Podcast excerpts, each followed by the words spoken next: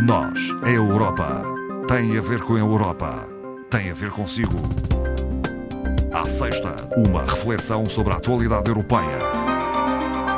Nós é Europa hoje com a doutora Ana Rita Barros, formadora do Centro de Informação Europeia Jacques Delors.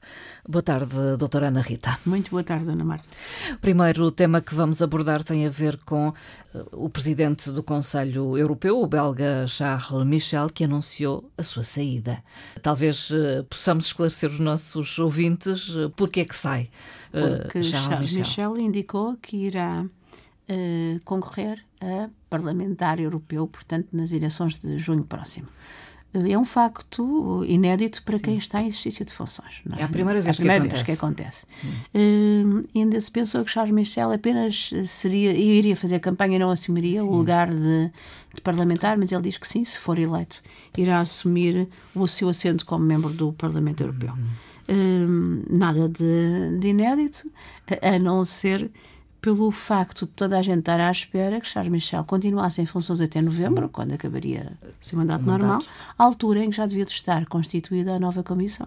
Porque nós sabemos que aquele processo de indicação dos comissários, de nomeação do presidente da comissão, é um processo normalmente longo e a comissão só toma posse lá para o outono. Hum. E esperava-se alguma estabilidade nas outras instituições europeias para que isso pudesse acontecer. E isso decorre tudo das eleições europeias? Exatamente. Hum tudo, porque é depois, conforme a Constituição Parlamentar, é que irá ser indigitado um presidente uh, da Comissão Europeia, Sim. com as audições que tem tido, na, ou costuma ter, na, no Parlamento. Saindo Charles Michel, o que é que acontece? Uh, saindo Charles Michel, uh, para já especula-se o que é que ele pretende.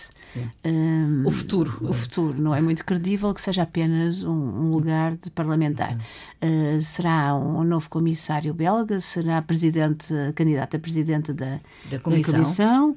Uh, mas isso são apenas especulações. Mas há ambição política, acredita-se, uh, por parte Nos meios internos, sim. Diz-se que sim. Uh, neste caso, o, a, a, grande questão é quem exerceria a presidência do Conselho Europeu. Hum.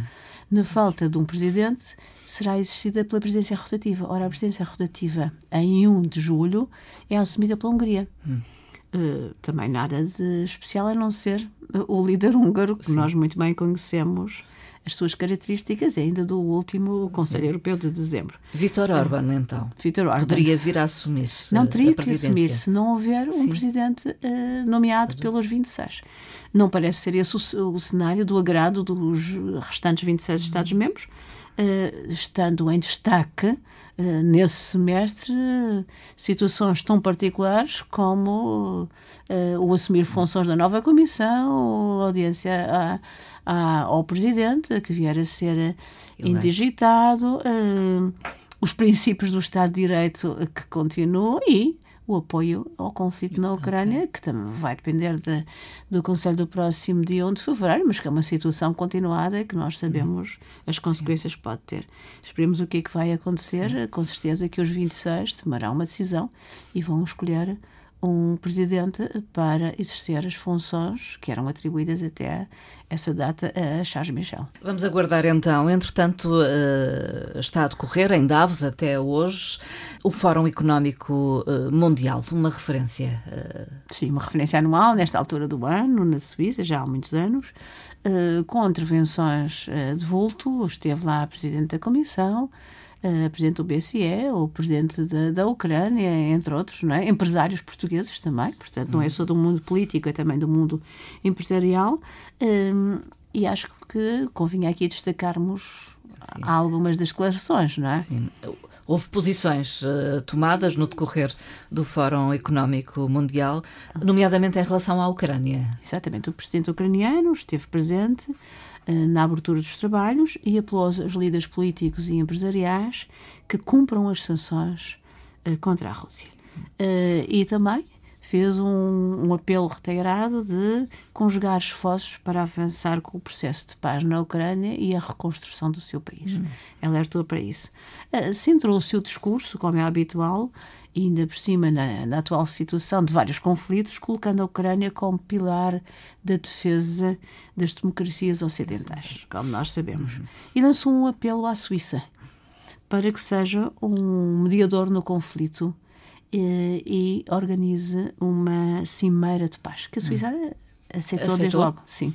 Uh, no entanto, nós sabemos se os players internacionais o permitem, uh, cedem a sua posição também. Sim, concretizam e, se, e se comparecem. Se comparecem. Portanto, a China não se quis reunir com o presidente ucraniano hum. na cimeira de, de Davos, não sei se irá a esta outra cimeira uh, da Suíça, enfim. Uh, Putin também não se manifestou. Veremos o que é que acontece. Uh, a Presidente da Comissão uh, Europeia, Ursula von der Leyen, também marcou presença. Sim. o que é que podemos destacar da intervenção? focou o seu discurso à volta da inteligência artificial, Sim. que foi regulamentada há muito pouco tempo, não é? E que uhum. nós sabíamos que a Comissão Europeia tinha, assim, algumas considerações. Uhum a, fazer. No entanto, manifestou o seu total otimismo e apoio à tecnologia, é o que ela permite e significa, eh, e prometeu investir em dados de qualidade incomparável por parte da Comissão Europeia permitindo àquelas empresas mais pequenas, às PMEs, às startups, terem acesso, sob determinadas condições, claro, eh, a matérias eh, eh, constantes dos supercomputadores uhum. europeus uhum. de classe mundial. E prometeu que esta regulamentação e esta proposta da Comissão ia já ser lançada na próxima semana. Uhum. Veremos o que, é que, que daqui vai. No entanto, alertou para um, um, um, problema de inteligência artificial que todos nós sentimos, eh, ou pelo menos nos preocupamos, que é, para além da produtividade e da eficiência que, que, que traz, os problemas em termos éticos que podem Sim. estar associados. Portanto, hum. alertou para isso, mas uma total abertura, uma Otimista. situação Sim, que está aí, não é? Que também não se pode contornar, não é? Sim, não se pode negar. Uh, a Presidente do Banco Central Europeu também esteve presente, não seria de esperar uh, algo diferente. O que é que podemos retirar? Uh, não anunciou aquilo que queríamos, queríamos todos ouvir, não é? Sim, a baixa uh, das taxas de juros. Exatamente. Disse que o pico das taxas de juros foi atingido, já não é muito mal. Sim. Relembrou uh, que existem demasiadas incertezas, como, por exemplo, os dados da inflação de dezembro, o último da zona euro, uhum. que apontam para um valor de 2,9% mais alto do que novembro. Novembro tinha sido o valor mais baixo, 2,4%. 5%, o valor mais baixo dos últimos dois anos. Voltou a subir. Voltou a subir. Eh, é preocupante porque voltou a subir por causa dos preços da energia. Hum. E, além disso, a situação atual eh, no Mar hum. Vermelho, eh, Sim, aquelas disrupções que existem ali, não vão ter uhum. consequências muito benéficas para os preços. Para já, o aumento do preço dos fretes é também, por inerência, o aumento dos preços dos produtos. Uhum. A Presidente Lagarde disse exatamente que não permite este cenário antever datas e, portanto, deixando no ar uh, aquela indicação de alguns analistas que seria depois da Páscoa, penso que pelas suas palavras é mais para o verão. Hum. Uh, não é tão não é tão, não cedo, é tão cedo. Não é tão cedo, não é? E, e a Euribor já se refletiu, porque a Euribor a 12 meses quando as declarações de dezembro da, da, da Presidente Lagarde estavam mais baixa do que, do que a Euribor a prazos mais curtos, hum. o que não é normal nestas situações. E agora voltou a, a inverter a situação. Um acerto. A União Europeia quer eliminar o ecobranqueamento. O que é isto, doutora? É mais um dos branqueamentos, não é? é? Mais um dos branqueamentos. É, é a prática de, de, informação em rótulos ou etiquetas de determinados produtos de que um produto tem um impacto mínimo ou nulo em termos de sustentabilidade ambiental, quando no fundo isso não se verifica uh, como verdadeiro quanto às suas origens, não é? E, e, há uma grande insatisfação dos consumidores nesse aspecto. 86% dos consumidores dizem que não se sentem confortáveis nem com a duração dos produtos, nem com a reparação prometida, que muitas vezes não acontece. Pois. Ou porque percebem-se que, percebem que há ali alguma informação não que bem. não é correta. Uh, o que a União pretende garantir, e já esta situação já foi discutida esta semana pelo Parlamento, eh, é que as informações sobre o impacto no ambiente, a durabilidade, os processos de produção, a composição, as condições de reparação, sejam uh, emanadas por fontes verificáveis. Ora, para que haja fontes é preciso haver entidades que certifiquem. Okay. Portanto, é o que se está a, a pensar fazer em termos europeus, uh, em que os rótulos só podem conter referências que sejam verificadas e certificadas por entidades públicas credenciadas para o efeito. Uh, pronto, mais uns custos, mais umas taxas, sabemos que sim, mas as indicações ambientais genéricas, sem qualquer prova, vão passar a ser proibidas nos produtos. Um estudo levado a cabo sobre a intenção de voto nas europeias em diversos Estados-membros, o que é que nos revela, doutora Ana Rita? Para já é um estudo do Conselho Europeu de Relações Externas e, e revela que os, os, eleitores europeus, muito para além da ideologia, eh, preferem ver tratados assuntos que lhe dizem respeito e que preocupem. Que assuntos são estes, não é? Sim. Quais são as preocupações então dos eleitores? Para junho próximo, diversas desde 2019. Sim. Uh, os alemães indicam como preocupação de topo a imigração. Os franceses e os dinamarqueses, as alterações climáticas. Uh, é preciso ver que aqueles que indicam as alterações climáticas como o seu principal, uh, o seu principal problema, uh, veem na União Europeia a solução para esta questão. Ou seja, uhum. veem que a posição mundial na União Europeia beneficia Sim a resolução destes problemas. Enquanto que a imigração normalmente é vista como uma solução a nível interno. interno. Portanto, doméstico, Sim, portanto, tem do próprio país. do próprio país. país. E nós sabemos que a Alemanha tem acolhido muitos migrantes. Sim. Em termos de faixa etária, as faixas etárias mais elevadas têm mais preocupações com a imigração do que com as alterações uh, climáticas. Com as Exatamente, alterações climáticas. climáticas. Em termos geográficos, também umas grandes divergências. Os portugueses e os italianos preocupam-se muito com as flutuações económicas.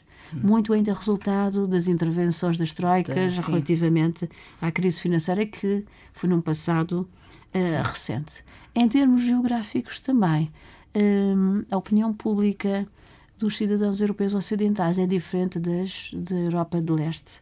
Estes últimos preocupam-se mais com o conflito que ali está perto, Sim. portanto, os bálticos e os polacos, e os outros, uh, os cidadãos do Ocidente, esta questão deixou de ser um problema, passa até a ser Sim. uma questão levantada um hum. pouco longe. Sim. É algo que está distante. Mais distante, uh, exatamente. Que não os preocupa tanto. Uh, mas é interessante esta mudança, não um ênfase na ideologia, mas um ênfase e a preocupação na, nos resultados, que são Sim. exatamente as questões do dia a dia. Hum. Falemos ainda de dados, neste caso do Eurostat, a propósito do turismo. O turismo cresceu muito. Sim. Cresceu não só de 2002 para 2003, mas nos últimos 10 anos um, um acréscimo de 25%. 2022 para 2023? Não, 2022 não? para 2023, 6,3%. Nos hum. últimos 10 anos, 25%. Ah. Uh, muito, não é? é? O número de dormidas o ano passado, 2023, segundo os dados recentes do Eurostat, foram 2,9 mil milhões de dormidas, muitas Sim. dormidas. Os países com mais dormidas, em termos absolutos, Sim. Alemanha e Espanha. Hum. Uh, os países onde o, o, crescimento do turismo foi mais significativo, Malta e Chipre. Uh, Portugal, é acima de 20% em Malta sim. e Chipre. Portugal. Significativo em, em qualquer caso, sim. Uh, Portugal, a Grécia, Eslováquia, etc., uh, mais de 10% de hum. aumento de dormidas. É muito. Sim. Portanto, o maior crescimento a nível de, da pandemia. Voltamos a níveis claro. de 2019 e ultrapassamos. Em termos de alojamento, a principal preferência continua a ser os hotéis tradicionais, sim, sim. Uh, mas o, os o alojamentos de curta duração, o nosso alojamento local, tem tido um impacto crescente muito significativo. No centro da Europa, continua a haver uma grande preferência pelo campismo, uhum. também com aumentos Sim. significativos de 2022 para 2023. Portanto, Sim. o que acontece aqui na Madeira não é muito diferente Sim. deste quadro europeu Eu... que acabamos de referir. Uh, falemos ainda do Prémio Europeu Carlos Magno 2024 para a juventude. As candidaturas estão abertas? Estão abertas até 12 de fevereiro próximo, meia-noite em Bruxelas, 11 horas, hora de Lisboa. Atenção aos, aos possíveis candidatos, jovens dos 16 aos 30 anos, podem se candidatar. Basta pôr no Google Uh, prémio portanto, Carlos Magno. Prémio Carlos Magno de Juventude que aparece. Não se esqueçam de candidatar. O prémio é pecuniário. Uhum. São escolhidos vencedores, um por cada Estado-membro, portanto 27, Sim. com juros nacionais. Todos vão a Haken, portanto em maio. Uhum. E dentro desses 27 são anunciados três vencedores com prémios uhum. Uh, que são atribuídos e distinguidos e divulgados, e, portanto, prémios financeiros que podem ajudar a pôr em prática uhum. o projeto uh, de dimensão europeia que estes jovens têm. A terminar, doutora Ana Rita Barros, uma frase de Roberta Metzola. Que enviou carta a vários cidadãos europeus não sei se a Dona Marta já recebeu, não, ainda não. Devo confessar que não. Portanto, mas tem enviado uma carta uh, a vários cidadãos, normalmente talvez os restados no Parlamento Sim, Europeu, não sei qual é o critério, uh, onde apela ao voto em, em junho. E hum. uma das frases que consta de, dessa carta aberta é a seguinte: Mais do que nunca, a Europa precisa de cidadãos empenhados que queiram fazer ouvir a sua voz votando em junho próximo. Hum. E faz esse apelo. Portanto, votem. Ao voto. Uh, e, e, até essa plataforma uh, tem um, um link para um lembrete para ir votar em junho. Uh, Sim, portanto, na altura. na altura para lembrar o voto. Doutora Ana Rita Barros, muito obrigada pela presença uma vez mais. Até à próxima. Até à próxima. Obrigada.